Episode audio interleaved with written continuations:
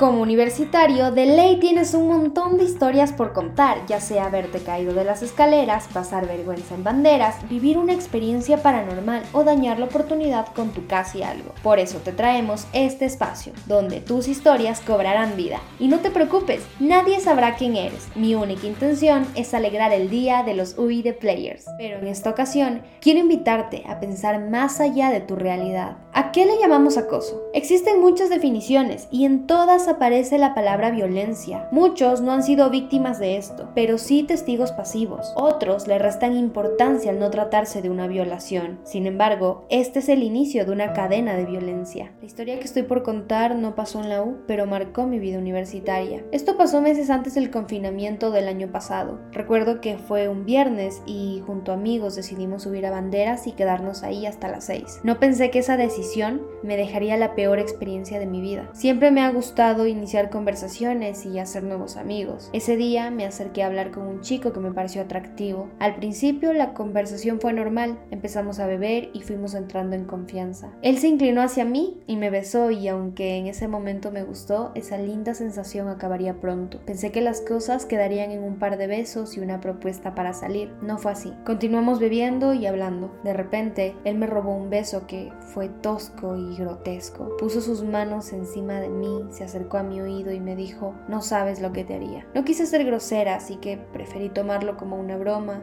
y le pedí que no me siguiera tocando, pues me estaba poniendo incómoda. Él no hizo caso. Tocó mi busto, mis caderas y mis piernas a la fuerza mientras me decía, suéltate, está bien. Lo aparté de mí y regresé con mis amigos. Me sentí la cosa más despreciable del mundo. Creí que todo había acabado ahí, pero no. Desde lejos él seguía viéndome como si le debiera algo. Mis amigas se reían pensando que eran miradas inocentes, pero lejos de halagarme me hacía sentir insegura e incómoda. Cuando al fin decidimos irnos, él se acercó a mí con una sonrisa estúpida, me susurró al oído, yo sí te hago. Nuevamente tocó mi cintura y rozó su cuerpo contra el mío. No supe qué hacer, solo me quedé parada esperando a que él se alejara. Uno de mis amigos se percató de mi ausencia y me llamó. Gracias a eso, él me soltó y pude salir de esa situación. Esa noche al llegar a casa tuve la sensación más rara del mundo. No sabía si todo eso fue mi culpa por besarlo o por no haber hecho algo más. Recuerdo perfectamente que pasé semanas con eso en la mente. Seguía saliendo pero con el miedo de que volviera a pasar. Eso hizo que dejara de hablar e ignorara a cualquier chico que se acercara a mí. Según ellos yo me creía demasiado y me hacía la difícil. Eso me hacía sentir peor. Días después anunciaron confinamiento y en parte eso me desconectó del sin tener que dar explicaciones. Yo siempre me consideré una chica segura, pero ahora ya no. No puedo usar falda, vestido o siquiera ser amable con alguien porque tengo miedo de dar señales erróneas y que por culpa de eso yo termine perjudicada. En todo este tiempo he hablado con algunas personas sobre el tema y todas me dicen que debo superarlo. Y sí, así es, pero ¿cómo?